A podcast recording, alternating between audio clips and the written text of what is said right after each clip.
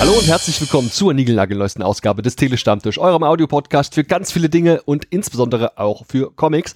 Das heißt also, dass wir hier regelmäßig über Metathemen sprechen, aber auch ganz oft Gäste am Start haben. Ja, und das haben wir in dieser Ausgabe gleich zwei. Ihr bekommt in Part 2 dieses Gesprächs noch eine Runde mit dem lieben Hannes Klese, glaube ich, heißt der, auf die Ohren zu seinem Indie-Projekt Starchild. Aber vorher reden wir hier noch ganz ausgiebig über einen Comic, der mich allein schon von seinem Cover her sofort angesprochen hat. Wir werden das Interview auf Englisch führen. Er ist Holländer und ich bin sehr gespannt, in welche Richtung das hier geht. Die Rede ist vom Comic Jahr Null und Frank Meyofsen. So, mm, about three days ago, I scrolled through my Instagram feed and there was a comic company posting a picture of the cover of a new graphic novel we can buy in March here in Germany. It will be released um, in March. I don't know any specific date. It's from someone from the Netherlands. It's pretty awesome. On the cover, we can see a little baby vomiting on the back of someone who could be his dad. And after all, I thought, okay, this is exactly my situation, so I have to take, I have to, have to look for this person. I maybe I have a chance to get an interview, and here we are. He is a comic illustrator and comic author from the Netherlands, living in Amsterdam.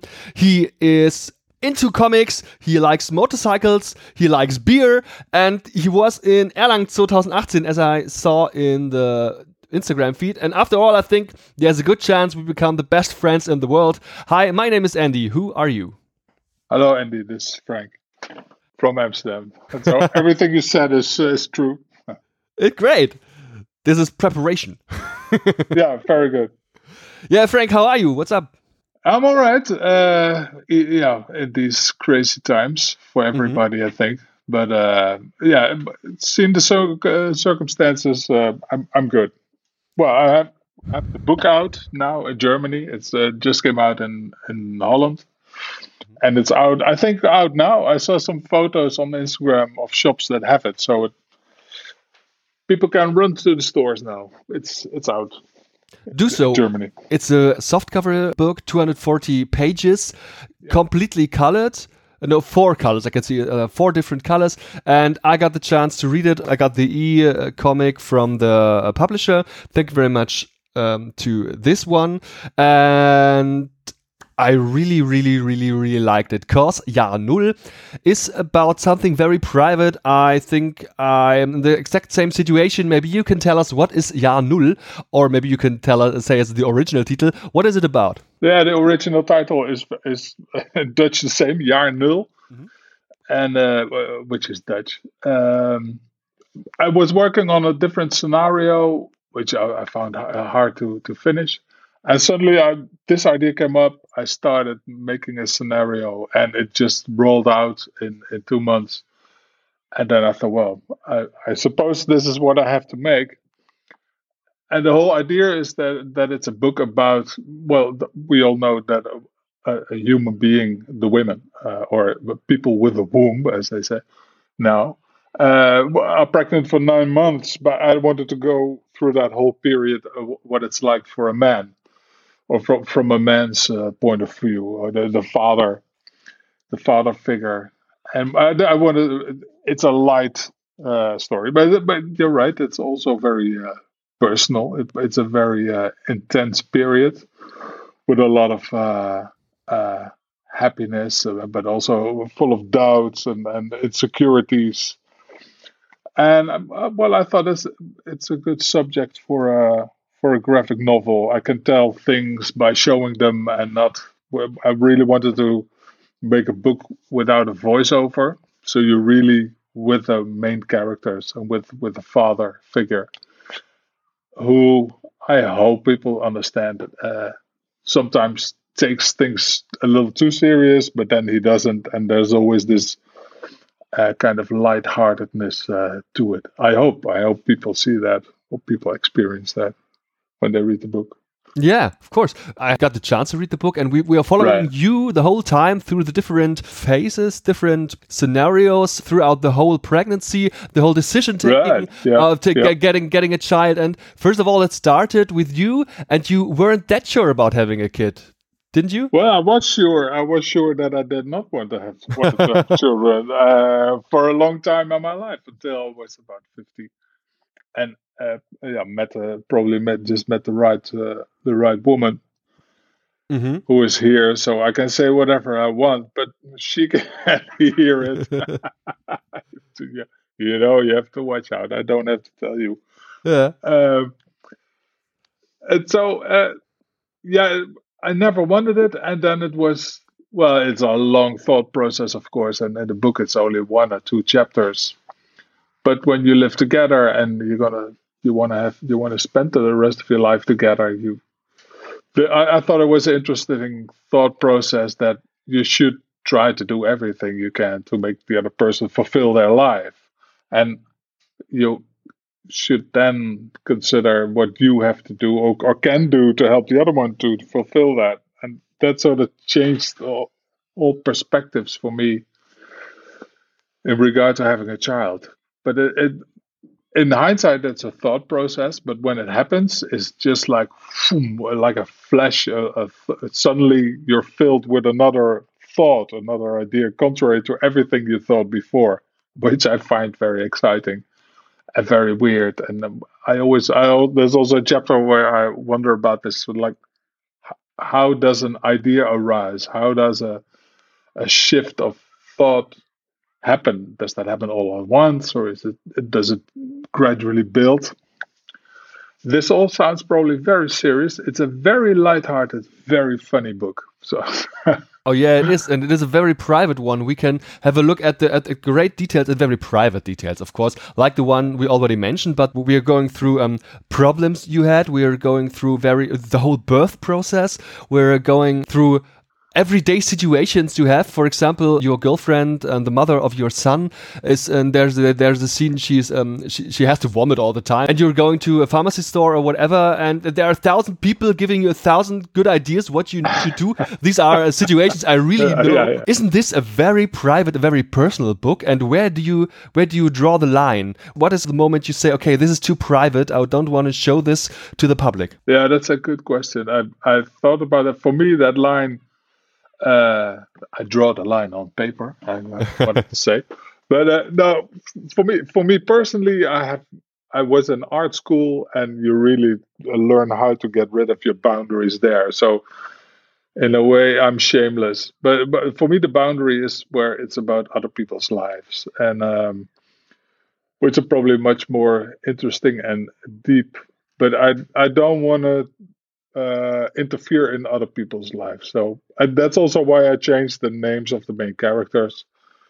They are very much like me and the people around me, but I wanted to have a little thin veil between it. It is still fiction or fact-based fiction in a way. Mm-hmm. Mm. Mm-hmm. Because yeah, it involves everybody uh, around you. Um, so that, that's where I draw the line. Um, an example. Uh, yeah, well, for some people it can be a really tough period getting having a child, and uh, people uh, uh, um, have sometimes serious mm-hmm. problems, and and and uh, it, it, can be a very scary period. And that I really try to illustrate with a few moments where their life brushes with other young young and younger people uh, in hospitals who maybe have a horrible fate. But I only hint at that. I didn't want to go into that because then very quickly it becomes uh, way too serious. So I almost made it theatrical. You see a crying uh, young woman step into an elevator with a boyfriend, and then the elevator uh, mm-hmm. disappears. And you hear her sobbing, and the sobbing uh, disappears in the in the distance. That's sort of as far as I wanted to go. I want just wanted to hint at uh, yeah, bad luck or uh, or bad experiences. And for me, I, I try to do that almost theatrically with light. It's it's almost like a stage elevator where they with with the doors close and then there's nothing behind it in a way. They disappear from the from the from the set. Yeah, there are uh, peaks of this sadness, but after all, this is a very light-hearted um, uh, graphic novel comic. Let's talk about the book itself, because it's, uh, it's uh, this is the one the thing I'm, I'm, I'm I was really excited about. I really felt deeply touched because, like I said, I know the situation. So after all, I think it's very light-hearted. When did you start creating the book? What was the your intentional idea about it? And yeah, please tell me something about the production process. Where do I begin? I just um, I, suddenly had the idea of uh, making a book about this subject because when I when I was younger, I read a lot of uh, uh, cowboy graphic no uh, cowboy comic books. They were not graphic novels, and I thought it would be funny to have a a guy who's almost like well, he's not a blueberry, but he's just he's he's a man with a motorcycle, and then we.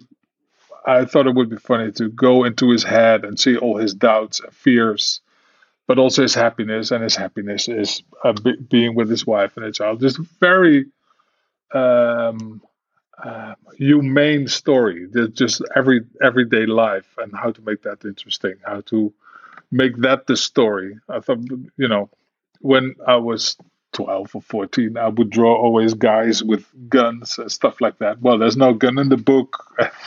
well, maybe there's one gun in one of his fears, but um, if you have a child, uh, um, a kitchen knife or anything blunt or heavy can be dangerous. You know, so there's fear everywhere. There's there's uh, there can be tension and excitement in everything, in daily life objects. So I wanted to make a story like that, and the ideas just flowed. I just had to really select um, subject matters I, I, wrote, I, I, went yesterday through my rough sketches, and there were so many subjects I quickly uh, wrote down. Mm-hmm. oh, I have to uh, talk about this, talk about this. In the end, of course, I made it a story, just a one whole uh, story. It, it is it is a work of fiction, of course. It is uh, a journey, and and I did that with several chapters, and I really worked a lot on the color in the book. My first book Zen Onomeister is in black and white, and I really wanted for this book to have color and less words than in Zen. Um, and so I, I worked a lot on that. Mm-hmm. I think this whole book screams for a second part. I think there uh, there is. I, am just waiting for the next one with situations of the childhood of the baby, maybe the first days. I think all the uh, there are three or four different chapters in the book. I don't know right now. Yeah and I think all of the chapters could be you could you could double up the pages. There, I think there are so many things to tell, and this could be very funny. Thank you. Yeah, yeah, no, true. There's so much to tell, and I had to make a selection. And I I am already writing some things out that happen after that. It, I'm, I am working on several new scenarios, and one of them is with conversations between a father and a son and yeah, the things they can add. My son is now almost five, and he he speaks fantastically. But yeah, their language is so poetic, and the things he can ask, they can really they they it's they're like a knife in your heart. It's uh yeah. It's amazing and beautiful. So some things I write down, and when you make little scribbly drawings of a of a man figure and a boy looking up and, and asking something, yeah, that really works. I don't know if it's going to be a whole book, and I, I was not planning on making a sequel or anything, but there is definitely uh, a, lot of content in uh, in real life.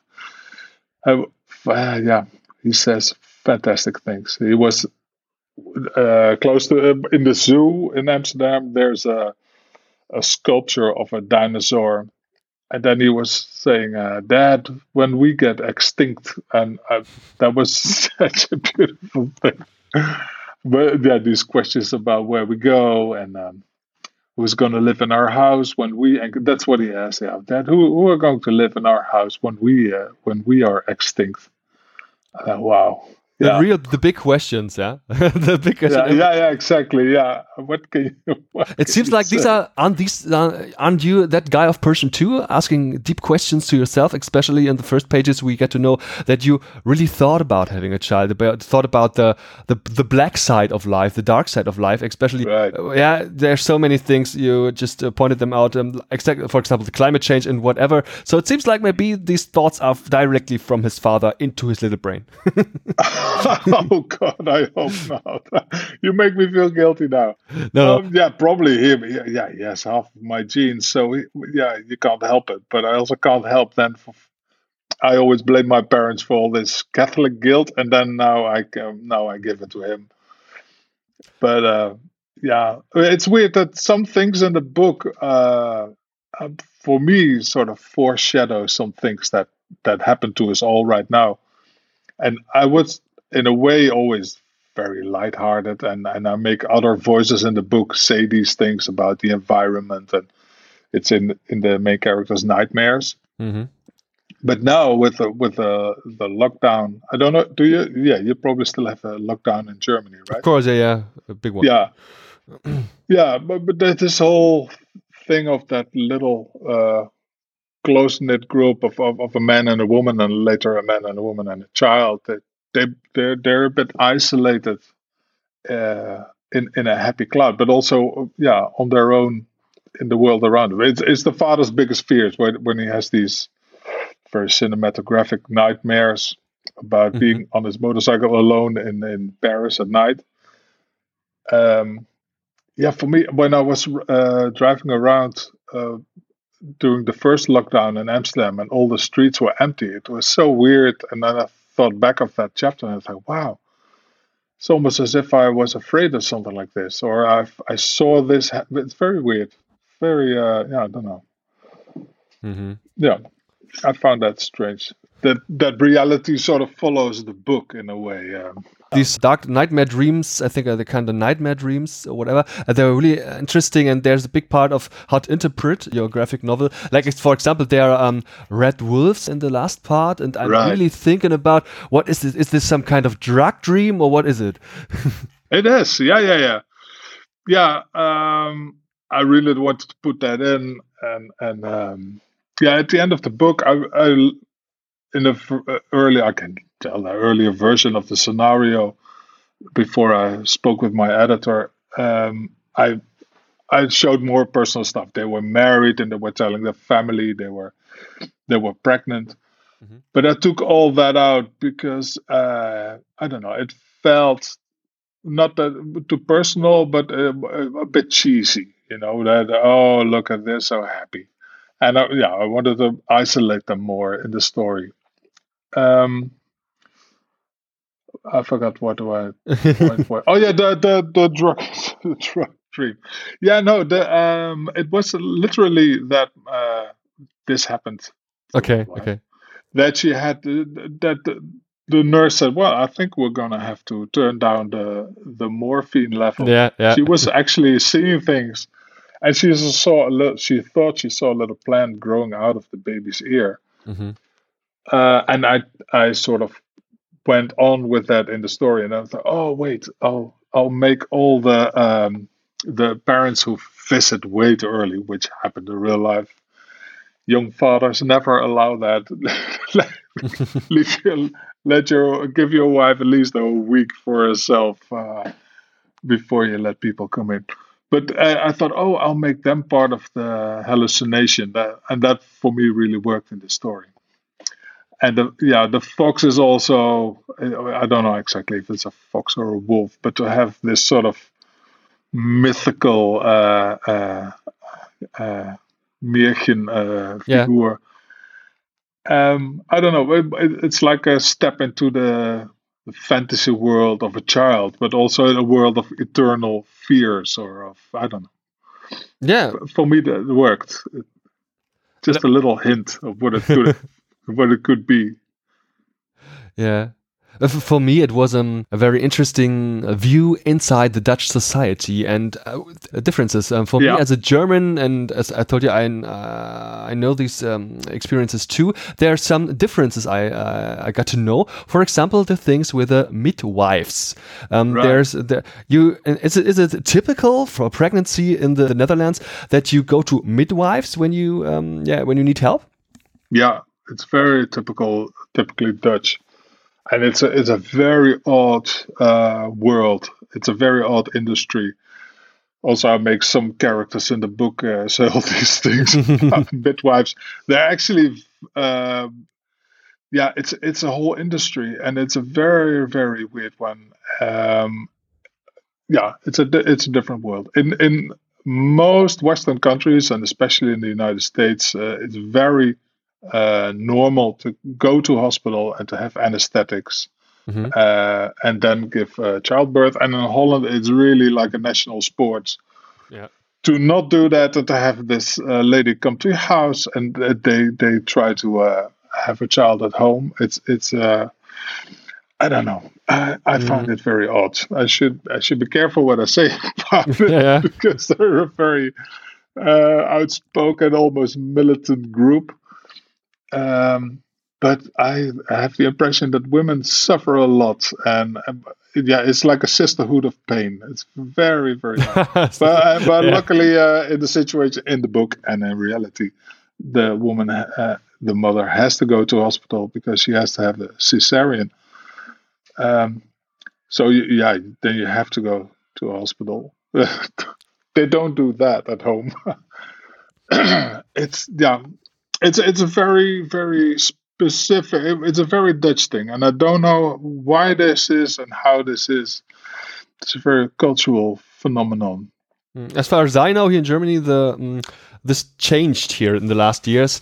Um, nowadays, they're having these um, there's these medics too, these drugs too, to to to get uh, get come clear with the with the pain. They get painkillers, but uh, just some years ago, it was very natural too. And I think there was um, like what what would you, how did you call it um, of motherhood? Uh, um, I Mother mafia. yeah, like a mother, mother, yes, like something like this year too, because it were some. It, it, it seems like it seemed like to be natural to give a natural birth without any painkillers. But nowadays uh, in Germany, they'll pump you up with this with this shit. Right. Yeah, yeah, okay. yeah. This, uh, yeah, really depends on. th- That's a time thing. It goes uh, one way and then the other way. No, but no painkillers and then too much painkillers. Mhm. Like it's so very hard to have the middle road. So um, in in the end of our interview, maybe let's let's have a look, um, especially the the comic culture, the Dutch comic culture. Is there some kind of Dutch comic family, um, some kind of scene, people knowing each other? Is there anything like this? And if so, are you part of it? Good question. Um, I don't. There is a bit of. A, it is a scene, of course, but it's a small scene. Uh, I don't know that many people because I only started so recently, and I only have two books out. Even though I know some people from like 30 years ago when I was into comics and uh, joined the studio for a year. Uh, there, yeah, I'm I'm getting to know more and more people, and I, I, yeah, I find that a very uh, nice group of people.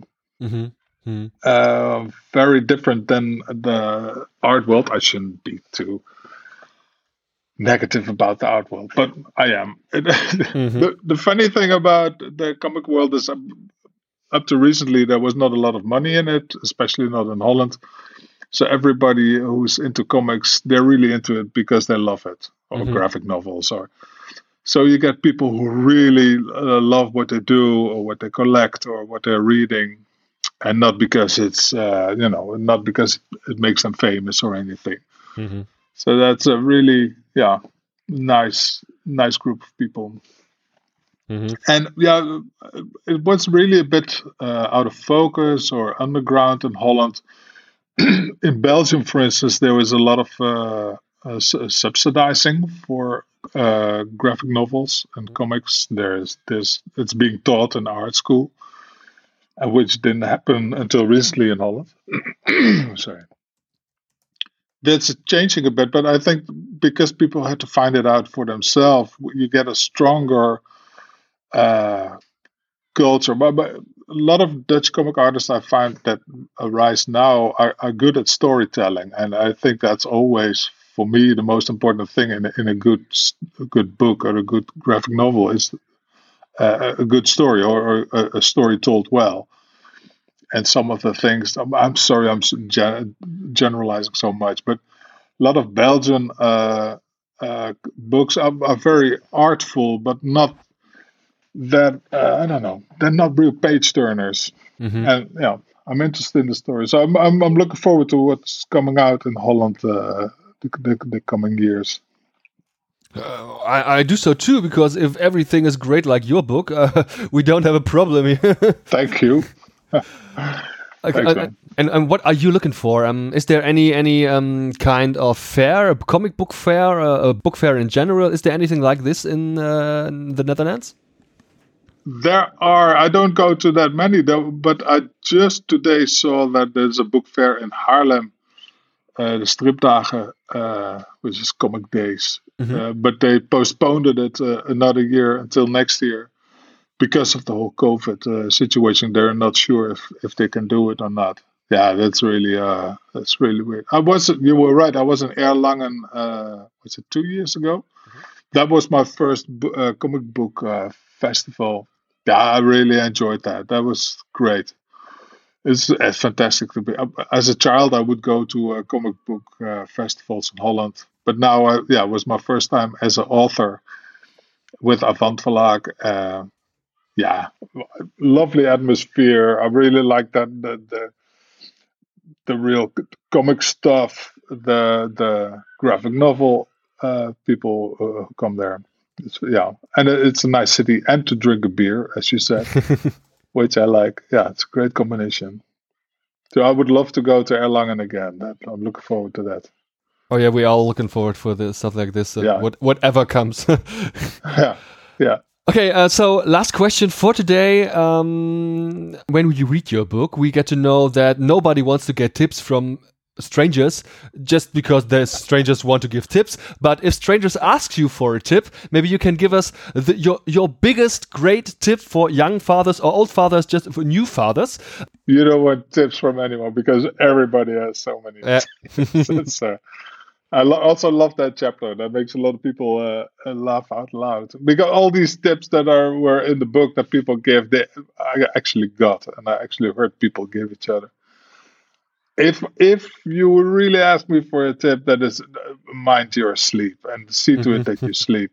I um, and a lot of people neglect that, or or they think, oh well, and you're high on, on adrenaline, of course, but you need your sleep, and it's really like I sometimes say, it's not for nothing that uh, uh, sects, you know, like uh, sp- uh, spiritual leaders and and um, military trainers, they all use the same method: uh, sleep deprivation. They, if you don't sleep for a week or two, or you don't, you know, really have your deep sleep, you, you do whatever you have to. Uh, for anyone else, if they promise you half an hour sleep, so you go crazy. You you you, snap. So uh, see see that you can you get you a good night's rest, if that's possible. Amen. That would go. Yeah, yeah. You must know that. Yeah, you're in that. Oh uh, yeah. How do you Great. do that? I am used to reduce my sleep, but really? the secret is uh, to get the the the small sleep you get and get it in one part. So if they're four five hours uh, in a row, take them, yeah. yeah. take them, yeah. Uh, however you can take them. yeah. Okay, Frank, yeah. thank you very, very, very much for your time and this interview. I wish you the best with your graphic novel and the German release of it, and I really hope there are lots of people out there who will read it. Thank you. Thank you very much for uh, talking to me, and thank you for your enthusiasm uh, about the book. I'm, uh, yeah, I'm honored. Thanks. Bye. Bye bye. Hallo und herzlich willkommen zurück zum zweiten Teil dieser Ausgabe, nachdem wir hier gerade mit dem Frank ganz toll über ganz viele Dinge gesprochen haben zu seinem aktuellen Buch und zum Kinderkriegen in den Niederlanden. Und ihr euch den ganzen Spaß auf Englisch angehört habt und ich euch total dankbar bin, dass ihr ein bisschen durchgehalten habt, weil es auch nach dem Schnitt kann ich euch sagen, echt, also so oft rede ich jetzt kein Englisch. Viel eher rede ich Deutsch, zumindest tue ich so und glaube das und habe deswegen hier heute noch einen zweiten Gast am Start. Jemanden, der mich ganz proaktiv angeschnitten, angeschnitten, angeschrieben hat. Jemand, der Comics veröffentlicht und ey, Comics beim Telestammtisch, das kennt ihr vielleicht. Er hat aktuell irgendwelche Kickstarter-Kampagnen am Start oder gehabt und da kommen auch noch neue Dinge auf uns zu und ich folge ihm schon etwas länger auf Facebook und weiß deshalb ungefähr, was da auf uns heute zukommt. Hallo, ich bin der Andi, wer bist du? Ja, hallo, Hannes Klesse ist mein Name und äh, wenn ich mich kurz vorstellen soll, ich bin äh, ja nebenberuflich Comiczeichner und Illustrator und habe jetzt meine zweite Kampagne gerade äh, hinter mich gebracht. Die ist jetzt gerade vor ein paar Tagen durchgelaufen, erfolgreich wie auch schon die erste und ähm, ja, inzwischen dadurch mein drittes Comic veröffentlicht. Die erste Kampagne ging um zwei Comics, die zweite jetzt um den dritten Teil der, ja, der ersten beiden Comics deiner Star Child-Reihe, die ja auch bei einem Verlag erscheint, den wir hier beim Telestammtisch auch sehr gut kennen, weil wir irgendwie auch alle Künstler, die da am Start sind, schon mal irgendwie vom Mikro hatten. Du bist ja bei The Next Art unterwegs, richtig? Genau. Äh, den Sebastian, den habe ich mal auf einer Messe angequatscht und ähm, er ist ja darauf spezialisiert mit seinem Verlag, so Independent-Projekte zu veröffentlichen oder sie eben zu begleiten. Und ja, da haben wir uns dann getroffen. Und äh, jetzt lasse ich das alles über ihn laufen und er hilft mir eben, was so die ganze Infrastruktur dahinter angeht. Genau. Ist voll gut, ey. Die sind ja auch echt in Ordnung. Ich weiß nicht, kennst du das sonstige Portfolio von denen? Das ist ja viel so, sag ich mal, Dinge, die so ungefähr auch in deine Richtung gehen. Ja, ich bin da noch ganz am Anfang, muss ich sagen. Also ich mhm. bin äh, bis jetzt äh, nicht so sehr vernetzt gewesen und äh, habe jetzt eben halt öfters mit dem Sebastian geschrieben, mit dem äh, mit dem Hock, mit dem ähm, Sascha Dörb. Das sind so die, die mir eben hier und da schon geholfen haben. Aber ansonsten, äh, ja, da hört es dann auch schnell auf. Also ich schnupper da gerade erst noch so rein. Ansonsten bin ich tatsächlich eher ähm, ja aus meiner äh, Jugend so geprägt, was eben die amerikanischen Comics angeht. Ja, das habe ich nämlich schon gehört in einem Podcast, bei dem du schon zu Gast gewesen bist. Wie hieß der nochmal? Das ist der Towntown Talk. Ja, kann äh, Hauptsächlich geht es da um Star Wars, aber er hat für mich mal eine Ausnahme gemacht. Da gab es schon ein längeres Gespräch mit dir, der eben zu dir, deine Arbeit und so ein bisschen werden wir das jetzt hier auch voranstellen. Und da habe ich gelernt, dass du ja auch, und das kann man hier zum Beispiel auch aus den Begleittexten zu deinem Comic lesen, ja eigentlich auch so ein, so ein kleiner Marvel-Fanboy bist, ne? Auf jeden Fall, ja. Ähm, also ich würde mal sagen, auf jeden Fall bin ich so gestartet äh, wenn ich darüber mal kurz äh, was erzählen soll. Gib dir. Ähm, dann, äh, genau, ging los mit elf Jahren, das erste Hulk-Comic äh, in der Hand gehabt, die schönen Condor-Taschenbücher mit den fantastischen Übersetzungen. Und ähm, das ist auch bis heute so meine, meine Figur, die irgendwie, weiß nicht, am stärksten äh, in mir verhaftet ist. Weiß ich auch nicht, wie man das nennen soll. Naja, auf jeden Fall Hulk. Ähm, und dann eben das komplette Marvel-Programm durch die Bank. Äh, später dann eben auch alle möglichen anderen Sachen. DC natürlich, ähm, jetzt eben Image und äh, Vertigo und sowas und äh, schnupper auch in alles Mögliche rein. Ähm, tatsächlich bin ich inzwischen von Marvel größtenteils weg. Äh, weiß nicht, vielleicht weil ich einfach selber äh, langsam dem entwachsen bin oder sowas, weil ich habe einfach das Gefühl, es wiederholt sich ziemlich viel mhm. jetzt in den letzten Jahren. Ähm, aber hier und da gibt's dann eben halt doch nochmal Perlen, die ich auf jeden Fall noch weiterlese, wie zum Beispiel eben Hulk. Ne? Der ist im Moment wieder sehr genial. Ja, ich kann das voll gut nachvollziehen. Es ist einfach irgendwann so, dass da Ermüdungserscheinungen eintreten und man echt mal einen Abstand braucht. In vielen Fällen kommt man auch irgendwann wieder zurück, aber hin und wieder eben auch nicht. Aber ja. gerade so Superhelden, das ist ja was, was uns alle irgendwie verbindet, denn für viele war das die Einstiegsdroge, geht mir ja nicht anders. Erzähl mal, das ist jetzt eine total unvorbereitete Frage, aber was macht denn mhm. für dich eigentlich einen guten Superhelden-Comic aus? Guter Superhelden-Comic. Hm, ähm, ich würde mal sagen, äh, das, was eigentlich für mich fast jede Geschichte ausmacht, egal auf welches Medium, irgendwie muss es mich halt emotional packen. Und ähm, das hat's halt bei Hulk. Ne? Also äh, da ging's halt aus meiner Sicht schon immer ziemlich, also jedenfalls die Comics, wo ich gerade eingestiegen bin, Peter David Run, ähm, da ging's halt um Emotionen, ja, ähm, die unterdrückte Wut und all sowas. Und das ist halt das, was mich da total getriggert hat. Und wenn das halt irgendwie eine andere Comicreihe schafft, dann ähm, ist das auf jeden Fall für mich schon mal eine gute Sache. Emotion. Ähm, Intensität, ne? Und die nehme ich halt dann eben über diese Emotionen wahr. Mm, ansonsten, klar, gibt's auch, äh, ich mag das, wenn irgendwie die, die Welt, in der das alles spielt, halt, ähm, also das, das äh, Worldbuilding, wenn das halt irgendwie äh, ja, stattfindet, ohne einem irgendwie zu sehr aufgedrückt zu werden. Ähm, ich mag es, wenn, ja, Charakterisierung, ne? aber gut, das, das, das passt dann halt auch wieder, also das, das überschneidet sich dann ja wieder mit den Emotionen. Ne? Also Charakterisierung von den, von den Hauptfiguren. Die Kräfte sind es halt am wenigsten. Ne? Ja, auf jeden Fall, das sind super wichtige Aspekte. Klar, ich denke mal auch, alles Artwork wird ja als Illustrator ja auch recht wichtig sein. Ja, genau. Das auf jeden Fall auch. Artwork, wobei ich dazu äh, direkt mal eine Geschichte erzählen kann. Ähm, äh, Artwork alleine funktioniert bei mir dann halt nicht. Ne? Ich habe ähm, die diese ganzen 90er Image Comics habe ich mir jetzt vor kurzem mal zugelegt über einen netten Deal und ich wollte die einfach haben, aber ich wusste halt auch, was mich erwartet, dass das ähm, dass das halt äh, von der Geschichte dann doch nicht so, meistens nicht so ausgereift ist, dann eben halt fast nur übers Artwork funktioniert. Und das ist dann eben halt ja, ist okay, aber ähm, hält mich dann nicht dauerhaft beim ähm, am Lesen. Also die Story ist mir auch wichtig und wie gesagt, über die Story eben, also eine Story funktioniert für mich dann, wenn da halt eben emotional Emotionen transportiert werden. Das können muss jetzt nicht irgendwie eine hochkomplexe ähm, verklausulierte Story sein, sondern das kann auch einfach ähm, wie jetzt zum Beispiel auch im Kino jeder zweite Marvel-Film eine relativ simple Geschichte sein, aber es sollte halt irgendwie was in mir auslösen. Ne? Ja, erzähl doch mal ein bisschen konkret nochmal zu dir. Ich bild mir echt ein. Ich habe in den letzten Jahren die Möglichkeit gehabt, dir quasi beim immer besser werden zuzugucken. Denn auf Facebook danke. hast du regelmäßig irgendwas gepostet, bild ich mir ein und ich denke, das war definitiv so. Und vielleicht waren es auch nur zwei Jahre, aber es fühlt sich an wie fünf oder sechs. Und ich folge dir halt schon länger und wir sind da auf Facebook befreundet und so. Und du postest da regelmäßige Dinge. Erzähl doch mal so ein bisschen zu den letzten Jahren. Wie kam es denn jetzt dazu, dass du selbst jetzt richtig Bock hattest, einfach mal loszustarten, einen eigenen Comic zu kreieren? Ja, ich denke, es sind auf jeden Fall mehr als zwei Jahre, weil ähm, ich glaube, vor zwei Jahren habe ich ungefähr Sebastian angequatscht mhm. und oder mag auch schon drei Jahre her sein. Ähm, durch diese, durch das Corona-Jahr ist ja eh die Zeitwahrnehmung ein bisschen verschoben. Amen.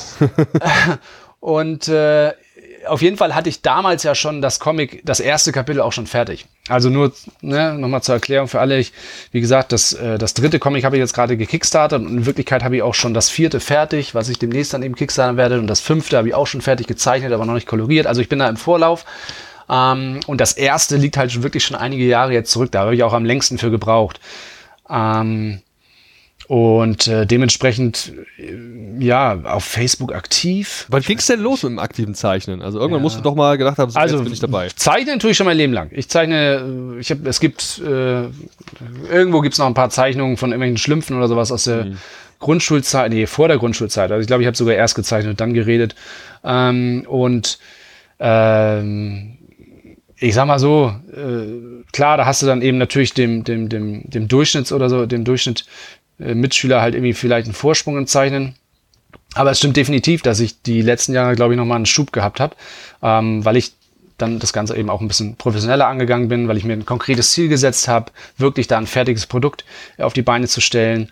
Und weil ich auch bei jedem Kapitel, was ich fertig hatte, dann immer wieder auch im Nachhinein gemerkt habe oder reflektiert habe, ah, okay, das und das und das ähm, sieht noch ein bisschen zu sehr nach Fanart aus, so, ne? Und dann, ja, dann könnte ich noch mal eine Schippe drauflegen. Ja, man, man reflektiert, also ich liebe das Wort, ja, man reflektiert halt eben einfach, glaube ich, äh, seine, seine Kunst oder sein, sein, seine Produktion da anders, wenn man eben weiß, dass man es am Ende eben auch äh, Leuten ständig präsentieren muss oder beziehungsweise ein, äh, ja, Leute dann eben dafür ja, dieses Produkt dann ja auch irgendwann kaufen sollen und dann eben dir Feedback geben und so weiter und so fort. Also das, äh, ich glaube, das hat mir halt einen gesunden Druck gemacht, der mhm. mich jetzt auch auf eine andere Art motiviert. Früher habe ich, ich habe schon immer gezeichnet, aber ich habe mir dann halt auch eben mal ähm, längere Pausen gegönnt oder ich habe mal die Motivation verloren oder ich habe hab, äh, keine Ahnung, habe mich vielleicht einfach mal eine, ein paar Jahre nicht weiterentwickelt oder sowas, weil ich da auch gar keinen Wert drauf gelegt habe. Und jetzt mit meinen 41 Lenzen äh, versuche ich da halt eben nochmal Gas zu geben. Ne? Ja, ist ja großartig, auch gerade, dass du das als du sagst es nebenbei, also quasi als Hobby, meinetwegen als semi-professionelles Hobby auch betreibst, finde ich ja schon top, auch dass man dann noch vorankommen möchte und eben nicht auf einem Level stehen bleiben will, ist positiv bemerkenswert. Also ich bin jetzt äh, Anfang 30 und finde es schon schwer, im Alltag irgendwas ja. nochmal anders zu machen, als ich gewöhnt bin. Ja, und das ist halt wirklich klasse, weil man dir auf Facebook einfach zuschauen konnte, wie da Stück für Stück Dinge besser wurden. Ich meine, du kriegst ja an Social Media Plattformen auch, da kriegt man ja generell als neu startender Künstler und Künstlerin ständig auf die Nuss. Da gibt es jetzt aktuell jemanden, ich weiß nicht genau, wie der Name ist, aber die Person postet doch ziemlich viele Superhelden, macht da so quasi Fanart, aber das mit den mhm. Proportionen, das klappt noch so gar nicht. Irgendwie ist okay. die Brust doppelt so groß wie der Kopf und die Arme sowieso. Also man erkennt schon, was es ist und es ist sehr detailverliebt, aber die Proportionen passen gar nicht und auf jeden Fall gibt es da sehr viel, sehr negative, fast schon vernichtende Kritik. Wie bist du mit sowas umgegangen? Wie bist du am Ball geblieben? Weil genau das sind die Tipps, die wir hier vielleicht auch so ein bisschen vermitteln wollen. Ja. Ich muss ganz ehrlich sagen, äh, so schlimm war es bei mir nicht. Ähm, also was das Feedback angeht. Ich kann mich eigentlich eher an das Positive erinnern.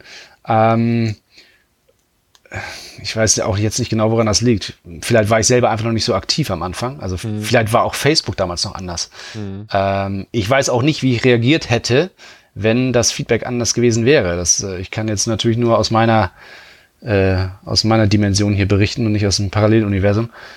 Ähm, Tja, also. Du hast nur positives Feedback bekommen, weil es nee, halt geil nein. war. Mach uns nichts vorkommen. Es war halt geil und die Leute haben nichts Negatives gefunden. Nein, nein, nicht nur positives Feedback, aber ich sag mal so, es gab keine, was du jetzt eben meintest, es gab keine vernichtenden Kritiken oder sowas. Ähm, ich weiß nicht, ich weiß ehrlich gesagt jetzt auch gerade nicht, von wem du sprichst. Ähm, es hängt natürlich auch immer davon ab, wie man auftritt. Ich bin damals ja auch nicht jetzt irgendwie so aufgetreten von wegen, hey Leute, ähm, hier schaut mal, was ich zeichne und ähm, bald gibt's einen Comic von mir.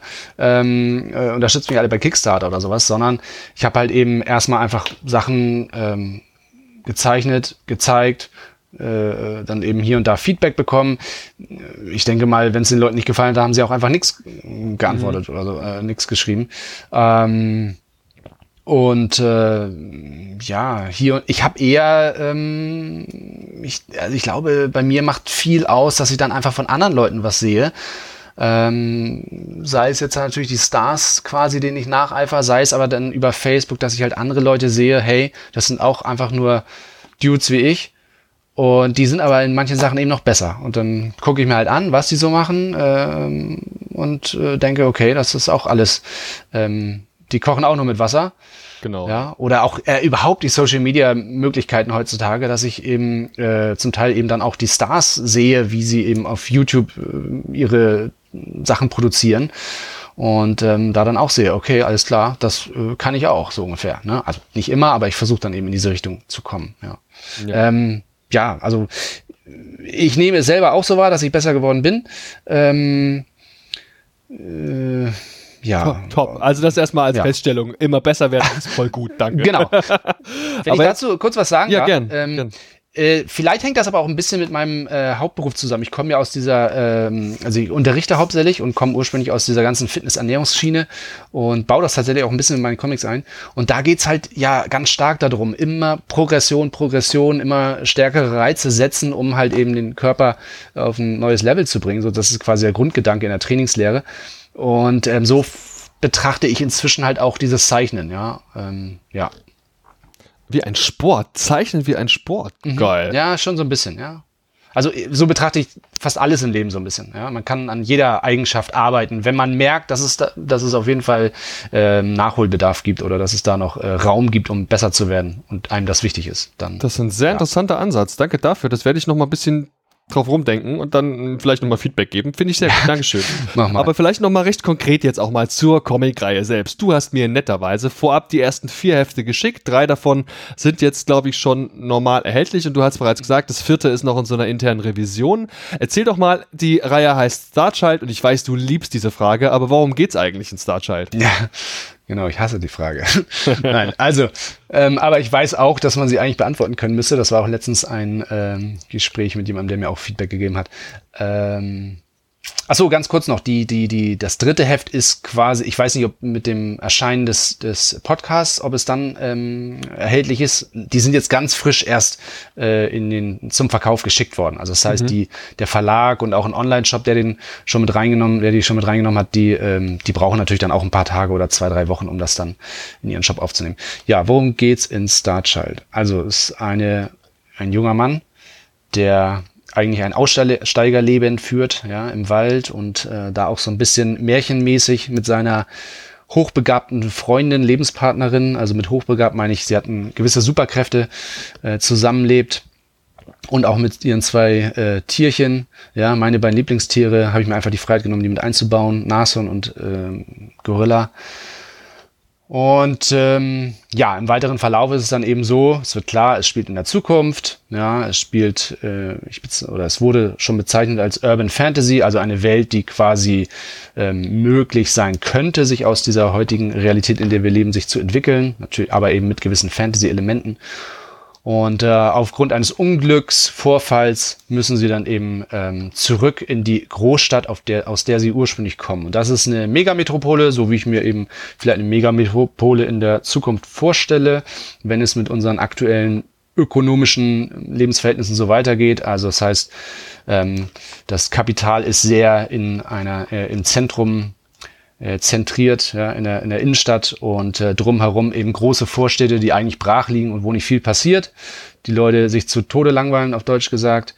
Ähm, und das ist so die Welt, in der das Ganze spielt. Und ja, sie werden dann eben hineingeworfen in, äh, in ein paar kleinere Abenteuer ähm, und lernen dabei eine sehr wichtige, einflussreiche Person kennen, den Präsidenten der Stadt die Global City heißt. Und dieser Präsident hat auch ein paar sehr hm, auffallende Eigenschaften. Ja, er ist ein bisschen größer als der Durchschnitt. Er äh, ist ein, ein bisschen kräftiger als der Durchschnitt. Er, ich gebe es zu, er ist etwas inspiriert von Hulk, ja, meiner Lieblingsfigur, wie ich jetzt schon ein paar Mal erwähnt habe. Ähm, aber er ist eben auch ein bisschen äh, intelligenter und charmanter als äh, Hulk. Und ja, wie gesagt, übt und diese. Vor allem erinnert er auch stark, und das hast du auch irgendwo geschrieben, und das ist mir vorher schon aufgefallen, mhm. wenn er ein Schauspieler wäre, müsste er mit Dwayne The Rock Johnson besetzt ja, werden. Genau. Definitiv. Ja. Äh, hoffen wir mal, dass äh, das innerhalb der nächsten zwei Jahre verfilmt wird, weil der Mann wird ja auch nicht jünger. Mhm. Genau, ja. Also ähm, da habe ich mich tatsächlich so hier und da so ein bisschen gerade so, also ähm, Optik, ich zeichne jetzt ja, hm, ja, so äh, ich glaube, also ich, ich nehme jetzt, ich habe zwar hinter jeder Figur steckte zwar ursprünglich mal irgendeine, irgendeine reale Person, die ich so als Inspiration genommen habe, aber ich zeige jetzt nicht so nat naturalistisch, äh, dass man da, glaube ich, direkt die Figuren erkennt. Aber eben, ich habe mich auch gerade, was so die, die, die Körperhaltung und so weiter und so fort, da habe ich schon versucht von Dwayne Johnson, The Rock, einiges über, zu übernehmen, weil da für mich so dieser, er verkörpert für mich so diesen Alpha-Typen Mann, dem viele Männer eben hinterherchen, gerade eben aus dieser Fitnessbranche, wo, woher ich komme. Ähm, und genau das wollte ich halt eben für diese, für diesen Präsidenten, ja. Und äh, genau, der soll dann so ein bisschen auch ähm, äh, noch nicht ganz greifbar sein am Anfang, ja, was was der jetzt eigentlich, äh, in welche Richtung der jetzt eigentlich als Charakter gehen soll. Ob er halt eben gut, schlecht ist oder ja. Im Zentrum steht ja ein Pärchen, eine Frau, die fliegen kann mit einer total krassen Figur und ein sehr agiler Typ. Und was mich ja interessieren würde, ist, äh, ob das zu dem ganzen drumherum noch dick die Origin Stories gibt mit krass dem Universum, zumindest in deinem Kopf, oder ob das, sage ich mal, eher so kleine Schritte sind, in denen du dein Projekt voranbringst. Mhm. Ich denke, kleine Schritte. Ähm, ich neige ja eher so zu großen Panels und äh, es sind jetzt nicht, mh, mm, ja, es ist jetzt irgendwie keine mega, äh, also ich sag mal so, ein Kapitel ist dann eben halt auch überblickbar, denke ich. Ähm, aber das fünfte, was ich schon fertig gezeichnet habe, noch nicht fertig koloriert, das, was du auch noch nicht gelesen hast, ja, was quasi das äh, die ersten vier schließen so ein bisschen den ersten Story Arc ab und das fünfte, was darauf folgt, da wird dann auch ein bisschen mehr erläutert, ähm, wer die, was eigentlich so hinter jeder einzelnen Person steckt. Ja. Ähm, Origin, ich will jetzt nicht sagen, dass da ähm, mega viel dazu erzählt wird, aber es wird auf jeden Fall das Wichtige, das Wesentliche dem Leser offenbart. Ja, so würde ich sagen. Was mir sehr gut gefällt, ist ja grundsätzlich das dystopische. Ich lese einfach gerne dystopische Geschichten und mhm. das ist hier gerade in Anbetracht der ökologischen Situation auf unserer Erde und auch der Grundlage, die das dann für deine Geschichte darstellt, doch eigentlich sehr interessant. Es ist auch ganz interessant, wie du die Stadt darstellst. Du hättest sie deutlich dunkler darstellen können als eine Art, meinetwegen dieses Neo-Gotham, was es auch bei Batman of the Future mhm. gab. Das hättest du ja auch durchaus machen können. Kommt ja auch gerade total gut an. Düstere Endzeit-Szenarien in dunklen mhm. Städten auf fremden Planeten. Warum hast du dich entschieden, das dann doch eher hell zu machen? Global City ist für mich nicht düster. Also die Innenstadt ist für mich, ähm, ja, wollen wir mal ein bisschen philosophisch werden, so das Himmelsreich, ja, wo alle hinwollen. Und ähm, die umliegenden Städte, da ging es mir jetzt nicht um Dunkelheit oder sowas, ja, in manchen Szenen vielleicht, wo dann eben halt auch mal kurz Gefahr lauert. Ähm, äh, da ging es mir aber eher um das äh, so ein bisschen verrottet, so ein bisschen Armut. Äh, es lässt sich leben, ja, aber ähm, zum Sterben zu viel, zum Leben zu wenig, so ungefähr. Ne? Diese Lebenssituation wollte ich darstellen. Es ging mir jetzt, äh, ja, ich mag auch äh, Dystopien, aber es ging mir jetzt nicht um dieses extreme, dass der Tod da irgendwie um die nächste Ecke lauert oder ähm, ähm, Roboter die Welt übernehmen oder so etwas. Das ist nicht so das Klima, was ich da erschaffen wollte. Mhm. Also es ist eher dieser Gegensatz zwischen eben ähm, Vorstadt, irgendwie Trostlosigkeit und äh, Innenstadt äh, alles so ein bisschen blitzeblank und es geht immer weiter nach oben. Ja. Ja. Ist das Ganze dann so einem klassischen Story-Arc von, keine Ahnung, sechs Heften auch zu Ende erzählt oder ist da erstmal kein Ende in Sicht? Da ist ein Ende in Sicht. Mhm. Also es wird äh, voraussichtlich acht Kapitel haben. Wie gesagt, ich bin jetzt beim sechsten gerade. Äh, und ähm, nach meiner Planung müsste das auch hinkommen. Es könnte sein, dass das achte ein bisschen länger wird. Aber acht Kapitel, dann ist die Geschichte, die ich eigentlich ursprünglich erzählen wollte, abgeschlossen. Aber ja, das wurde ich auch schon mal gefragt. Es gibt, ich werde, also ich habe mir selber eine Option geschaffen, wie es dann nach äh, weitergeht. Mhm. Und tatsächlich, ich kann es nicht verhindern. Ähm, ich kriege auch schon regelmäßig äh, Ideen. Also eigentlich steht auch schon die Folgegeschichte. Wie die verknüpft ist miteinander, will ich jetzt halt nicht verraten. Mhm. Ähm, aber ja, es geht weiter, aber es ist eigentlich eine abgeschlossene Geschichte, wenn man versteht, was ich damit sagen will. Ja, natürlich, dass du die Optionen frei offen hältst, ist doch super für alle Lesenden. Und mhm. noch besser ist aber auch, wenn vorher schon mal so ein grundsätzlich befriedigendes Ende da ist. Das ist ja auch ja. super. Man wird beide unabhängig voneinander lesen können, auf jeden Fall. Erzähl doch nochmal zur Kickstarter-Kampagne. Die ersten drei Hefte sind jetzt durchgekickstartet, richtig? Mhm, ja. Und da ging es vor allem um die Druckkosten oder worum ging es? Druckkosten, ein bisschen Werbung, äh, ein bisschen ähm, ja, Lebensunterhalt, ja. Äh, na, das spielt jetzt noch nicht so eine große Rolle, aber langfristig würde ich natürlich schon damit auch ähm, so Geld verdienen, dass ich dann eben äh, Klar. andere Tätigkeiten reduzieren kann. Ja, auf jeden Fall. Gerade wenn du die Dinger vielleicht auch irgendwo mal live auf Veranstaltungen verticken kannst oder so.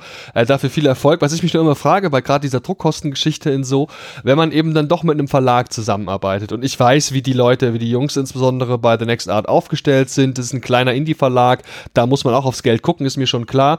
Aber wenn es jetzt so einen Verlag gibt, müssten die nicht eigentlich in einer perfekten Welt so ein bisschen Kapital in die Hand nehmen und den Druck vorfinanzieren? Finanzieren? Wäre das nicht eigentlich besser? Mag sein. Ich, das ist aber aus meiner Sicht, so wie ich das jetzt verstanden habe, äh, ich hoffe, ich sage da jetzt nichts Falsches, nicht das Geschäftsmodell von diesem Verlag. Also mhm. das ist, äh, dieser Verlag wurde, so wie ich es verstanden habe, eben einfach aus dem Grunde gegründet, damit eben Leute wie ich überhaupt äh, eine Infrastruktur haben, wo sie eben dann ihr Comic veröffentlichen können. Veröffentlichen können ja.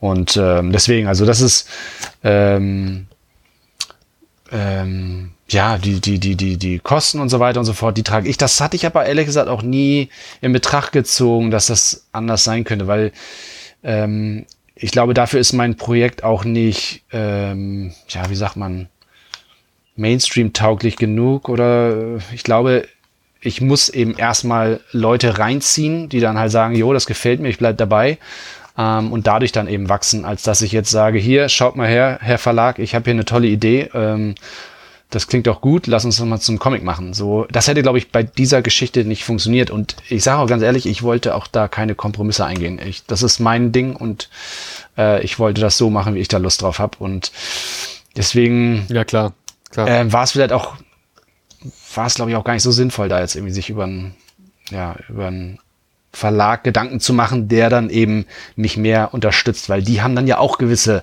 Forderungen völlig nachvollziehbarerweise. Ne?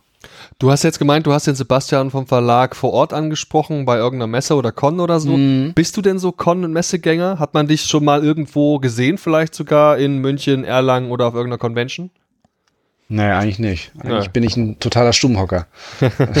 ich äh, ich mache mein Leben so. Ich habe äh, meine Familie inzwischen und ähm, äh, war bis jetzt äh, kein großer Messengänger. Das will ich jetzt ändern. Ähm, ja. Okay. Und äh, ich war ich war auf Messen, aber andere Messen. Ja, das waren halt eben Fitnessmessen. Mhm. Und äh, da, wenn ich ganz ehrlich bin, da will ich nicht mehr so schnell hin.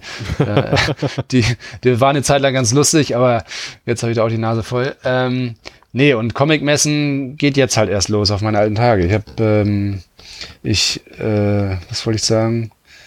Nee, ich bin, wie gesagt, das Ganze professionalisiert sich bei mir und vernetzt sich jetzt erst eben durch die tatsächlich fertigen Produkte. Ich, ja. Jetzt mach dich mal nicht älter, als du bist. 41 ist in der Comic-Szene genau gar kein Alter. Da gibt's ganz ja. andere. Du hast hier schon ein paar Namen genannt, die auch zusammen mit dir beim Verlag veröffentlichen. Die haben da noch ein paar mehr Jahre auf dem Buckel. Ja, ich bitte nicht älter. Das zweite Lebensdrittel hat gerade begonnen, sag ich immer. Ne? Ja. ja, so sieht's aus. Und dann natürlich noch habe ich das Ganze jetzt hier von dir dankenswerterweise eben als PDF bekommen und ganz ehrlich, ich lese sau gern sau viel digital. Wie sieht es mhm. bei dir aus? Bist du jemand, der die Dinger lieber gedruckt zieht, auch weil er sie besser dann verkaufen kann? Oder ist dir egal, wie die Leute es lesen, weil es ja offensichtlich auch digital funktioniert? Wie ist also deine Meinung zu digitalen Comics? Ich selber lese lieber auf Papier. Ähm, am liebsten halt eben Trade Paperbacks. Ähm, ähm, aber ich überlege tatsächlich, ob ich äh, auch vermehrt jetzt auf digital umsteigen sollte, äh, aus Platzgründen. Mhm. Papier würde ich rein von der Haptik her bevorzugen, aber es ist bei mir langsam wirklich problematisch. Ich habe, ähm, ich sammle ja nur noch wenig und trotz, äh, aber ich, ich bringe es auch nicht übers Herz, meine alten Sachen irgendwie wegzugeben. Und da bin ich irgendwie zu sehr Sammlertyp. Ich habe einfach die Sachen gerne im Regal stehen so und ähm, habe aber wirklich langsam ein Platzproblem. Und jetzt kommen halt eben auch noch dann die, die äh, ja, meine eigenen Comics dazu. Ähm, und was die Kunden äh, wollen, die Leser von meinem Comic, das, ach, da freue ich mich über jeden, der es einfach liest und am Ball bleibt. Also das ist, da bin ich völlig unromantisch. Ähm, Papier oder äh, PDF, ja. Die Geschichte zählt. Und man kriegt ja beide Versionen direkt bei dir, schätze ich, ne? Ähm, da lerne ich auch noch viel dazu, was diese ganzen Belohnungsmöglichkeiten äh, angeht. Ähm, ich habe es jetzt, ich hatte es jetzt eben so gemacht, dass ich die Sachen einzeln angeboten habe, äh, also entweder PDF oder Heft. Und dann hat mich aber auch ähm, beide Kampagnen jemand angeschrieben und gesagt, hey, ich hätte die gerne auf einmal und zack ähm, und so weiter. Und das ging aber irgendwie nicht, äh, die äh, so zwei verschiedene Belohnungen auszuwählen. Also habe ich die dann auch noch dazu gepackt und das werde ich jetzt bei der nächsten Kampagne dann natürlich versuchen, direkt im Vornherein zu bedenken. Ähm, ja, mhm. genau. Also äh, ja, man kann über die Kickstarter-Kampagne auf jeden Fall beide Versionen bekommen. Sehr gut. Du bist jetzt also vor allem im Starchild-Universum unterwegs oder gibt es schon wieder ganz andere Geschichten, meinetwegen über einen Frosch oder was auch immer? Auf jeden Fall. Äh, nein, Frosch nicht. Ähm, ich habe äh, ich habe ich habe eine Sache, da habe ich aber nur mitgeholfen. Das ist ein äh, Projekt, wo so verschiedenste Zeichner äh, mit äh, einem Autor zusammengearbeitet haben. Ähm, hier Sumi. Mhm. Das ist auch vor kurzem erschienen beim Kultverlag. Und äh, der Sascha war auch dabei, der Sascha Dörb. Mhm. Ähm, der hat auch das Cover gemacht. Äh, genau, und da war ich dabei. Äh, das, das ist jetzt vor kurzem erschienen, aber das liegt eigentlich für mich schon ein bisschen länger zurück. Da hatte ich äh, die, die Seiten, die halt von mir waren, die hatte ich schon vor ein paar Jahren fertig. Äh, das und ähm, mal eben überlegen. Ich hatte mal an einem Comic gearbeitet, aber das werde ich jetzt nicht veröffentlichen. Das, äh, das war so eine, ja, so eine Crime-Noir-Geschichte. Ähm, das war aber rückblickend wohl eher aus das war eher so ein Zeichenexperiment. Also ich hatte da einfach Lust äh, drauf, das zu zeichnen. Aber die Story selber war sehr halbgar. Ähm, und ansonsten die Sachen, die im Moment im Kopf rumschwirren, an denen ich meine Zeit vergeuden will, wollte ich gerade sagen, äh, die haben schon irgendwie, ja, sind schon irgendwie alle mit Starchild verknüpft, ja. Aber gut. kommt Zeit, kommt Rat, ne? Also ich weiß nicht, ja, was die klar. Zukunft bringt. Niemand weiß das, insbesondere die Frage von Messen und so kann kein Mensch beantworten. Jetzt genau. ist es die Tage ja erst, dass München doch nur eine Ausstellung machen wird und keine Veranstaltungsmesse, weil das einfach die Regularien nicht hergeben. Also wir sind sehr gespannt, wie sich das Jahr 21 entwickelt. Vermutlich wird es 2020 hier nichts nachstehen. Mal ja. gucken, was da kommt.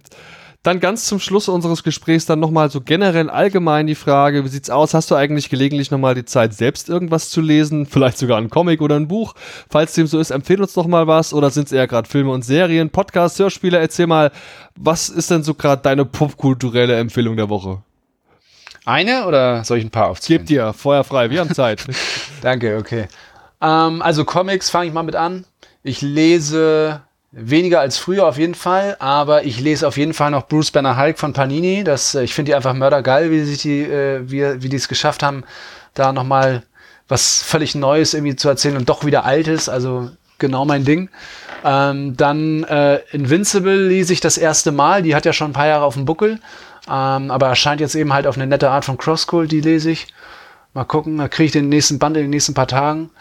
Ähm, es gibt so ein paar Sachen, die habe ich hier rumliegen und noch nicht gelesen. Ich habe mir mal vor kurzem die komplette äh, Discender und Escender äh, Serie schenken lassen. Bin ich auch gerade dran, ja. ja. muss ich mal irgendwie lesen, ich, aber kam ich noch nicht zu. Und ab und zu kaufe ich mir dann auch mal so alte Marvel-Dinger, die dann äh, hier von Harete erscheinen. Äh, oh, ich habe hier auch noch, was habe ich hier noch? Ich habe hier noch den kompletten Planetary Omnibus auf Englisch rumstehen, aber irgendwie bin ich bisher noch nicht über die ersten zwei Kapitel raus. Ähm, ja, DC habe ich fast eingestampft, aber nicht aus Qualitätsgründen, einfach weil ich irgendwie, keine Ahnung, da dann kein Draht, also ja, einfach irgendwie draußen war. Ähm, ich habe hier, naja gut, das lasse ich mal weg. Nee, und sonst ähm, Medien, also das letzte Buch, ich lese nicht so oft Bücher, muss ich ganz ehrlich gestehen. Ähm, aber wenn ich mal lese, dann äh, gerne so Science Fiction und da ist halt mir auf jeden Fall dieser äh, Zyklus von Cixin Liu, wenn man ihn so ausspricht. Ähm, äh, die drei Sonnen der Zyklus, äh, den kann ich empfehlen, wer also auf äh, ja, ausführliche Science Fiction mit viel Technikgebabbel steht. Fand ich sehr geil. Ähm, und ansonsten Podcast, ja, ähm, da höre ich tatsächlich, also ja, auch äh, Comic-Podcasts und so höre ich jetzt mal rein, gerade wenn ich jetzt eben auch äh, selber da ähm, äh, äh, ähm, äh, na, äh, frage, ob ich dann eben da mal äh, vorbeischauen kann. Aber ich höre tatsächlich ähm, sehr regelmäßig Wrestling-Podcasts. Ich, mhm. ich schaue Wrestling und äh, höre die Podcasts darüber fast noch lieber. Weiß nicht. Das ist so ein Ding, das höre ich dann ganz oft zum Einschlafen. Oder wenn ich, wenn meine Tochter einschlafen soll und ich sie dann äh, halt, ähm, ja, das dauert dann halt eine Stunde oder sowas, dann höre ich gerne Wrestling-Podcasts. Hast du konkrete Empfehlung? Äh, die Jungs vom Spotfight Podcast, Spotfight Wrestling Podcast, die höre ich gerne. Ähm, die machen das aus meiner Sicht so am, ja, ist eine gute Mischung an Leuten. Und da findet jeder so seinen Charakter irgendwie und äh, die, die ich weiß nicht, ob du dich beschäftigst du dich mit Wrestling? Kennst du? Ganz, ganz, also nein. Ich würde letztens sagen, okay, nein. Also nein. Ja, aber die, also die, die analysieren das eben so ein bisschen. Ne? Da geht's dann nicht nur von wegen, oh, der ist geil oder der, ähm, sondern da geht's dann eben um die, in Anführungsstrichen, Kunst dahinter. Ähm, und das finde ich doch ganz angenehm. Die haben da tatsächlich auch zwei Typen dabei, die selber Wrestler sind, beziehungsweise waren und dann eben immer noch mal so ein bisschen den Einblick geben können, äh, was da jetzt für eine Intention wahrscheinlich dahinter steckte, warum der eine das gemacht hat und dann, oder warum das und das schiefgegangen ist oder so etwas, ja. Also Wrestling-Podcast. Ansonsten höre ich, ähm, ja, berufsbedingt höre ich noch ab und zu Fitness-Podcasts äh, und ähm, ansonsten ähm, ja über äh, Zeichner, also von Profizeichnern. Aber da was Konkretes, da höre ich einfach querbeet, was mir gerade so über den Weg läuft. Ähm, David Finch gucke ich gerne, der viel für Marvel und DC gezeichnet hat und der hat halt einen eigenen YouTube-Kanal. Äh, ich hier selber aber übrigens auch einen eigenen YouTube-Kanal und kann auch ein mhm. paar Follower gebrauchen. Ähm, Werde ich wie alles in den Show Notes verlinken, wie immer. Das findet ihr alles, was ihr braucht. Auch hier, keine Ahnung, Social Media Plattformen und so. Könnt ja. ihr gar nicht verfehlen. Ja. Ansonsten, äh, wenn ich nochmal so Filme ähm, Revue passieren lassen soll, ich gucke wenig Serien. ähm, Ja. in den letzten Jahren. Also obwohl die Serien, ich weiß, sie sind immer besser. Also wir haben eigentlich die beste Serienzeit denn je wahrscheinlich. Aber ich ähm, habe äh, oft einfach das Gefühl, dass ich nicht mehr die Zeit habe, ähm, weil ich dann eben abends doch lieber einfach an meinen Sachen arbeite. Aber äh, jetzt äh, Wonder Vision fand ich, fand ich, äh, fand ich cool. Äh, kommt ja heute die letzte Folge, werde ich mir reinziehen. Ähm, und äh, The Boys, also was mit Comics zu tun hat, ziehe ich mir dann eben doch noch rein. Ähm, The Boys fand ich auch ganz cool. Äh, und mal überlegen. Ja, ansonsten Filme, ach, Filme gucke ich wirklich alles, weil Filme ist dann halt eben kurz mal abgeschlossen nach zwei, zwei drei Stunden. Da gucke ich halt natürlich die ganzen Comicfilme, Superheldenfilme würde ich eher sagen, aber eben auch querbeet alles andere, Science Fiction gerne und ähm, ähm, ja, ähm, gibt jetzt äh, so ein, ich komme jetzt gerade nicht auf den Titel, so einen südkoreanischen, der auf Netflix ist, den wollte ich mir nochmal reinziehen. Äh, Science-Fiction-Film, ja. Also. Südkoreanischen Science-Fiction-Film, läuft auf Netflix. Ja, ja, muss ich mal eben gucken, wie der heißt. Dieses ähm, Star Citizen oder sowas. Das könnte sein. Ich glaube ja. Naja, gut, dass wir drüber gesprochen haben. Ja. ja. Ja, Mensch, Hannes, dann vielen, vielen Dank für deine Zeit und deine ganzen ausführlichen Infos, insbesondere auch viel Erfolg noch mit der Geschichte rund um Starchild und deiner Reihe. Ich bin mir sicher, dass du da bei The Next Art genau den richtigen Verlag getroffen hast, um mit denen zusammenzuarbeiten und ich würde mir doch sehr freuen, wenn wir es irgendwann mal schaffen, keine Ahnung, ein Bier zusammen zu trinken oder so, wenn die Welt wieder etwas mehr in Ordnung ist als jetzt vielleicht. Ja, super, das würde mich auch freuen. Ähm, ich bin auch fest davon überzeugt, dass es äh, wieder die Möglichkeit geben wird. Und ähm, ja, vielen Dank, dass ich die Möglichkeit hatte. Und ja, wer Bock hat, wie gesagt, äh, Starchild, wer auf äh, Superhelden-Action im Sci-Fi-Gewand steht, äh, mit ein bisschen ähm, Ökologie, Ökonomie und äh, ja, sozial äh, Sozialwissenschaften, nee, ach, keine Ahnung. Auf jeden Fall, ähm, wer auf sowas steht, der, der äh, kann mich kontaktieren oder einfach bei der nächsten Kampagne dabei sein. Würde mich freuen. Prima. Ich danke dir, bis zum nächsten Mal. Ciao. Tschüss! Sehr geehrte Damen und Herren, wertes Publikum, liebe Hörende, vielen Dank für eure Aufmerksamkeit und Zeit. Ich hoffe sehr, euch hat gefallen, was ihr gerade gehört habt. Wir, die Redaktion des Telestammtisch, betreiben ein semi-professionelles Podcast-Projekt zum Selbstmitmachen. Also meldet euch bei uns, wir beißen auf. Außerdem freuen wir uns immer über Feedback via Social Media und E-Mail sowie euren finanziellen Support. Ebenso frohlocken wir förmlich über Bewertungen auf den gängigen Podcast-Plattformen. Wer möchte, darf uns gern immer und überall empfehlen. Alle relevanten Links findet ihr in den Show Notes. Vielen Dank und bis zum nächsten Mal. Euer Andi.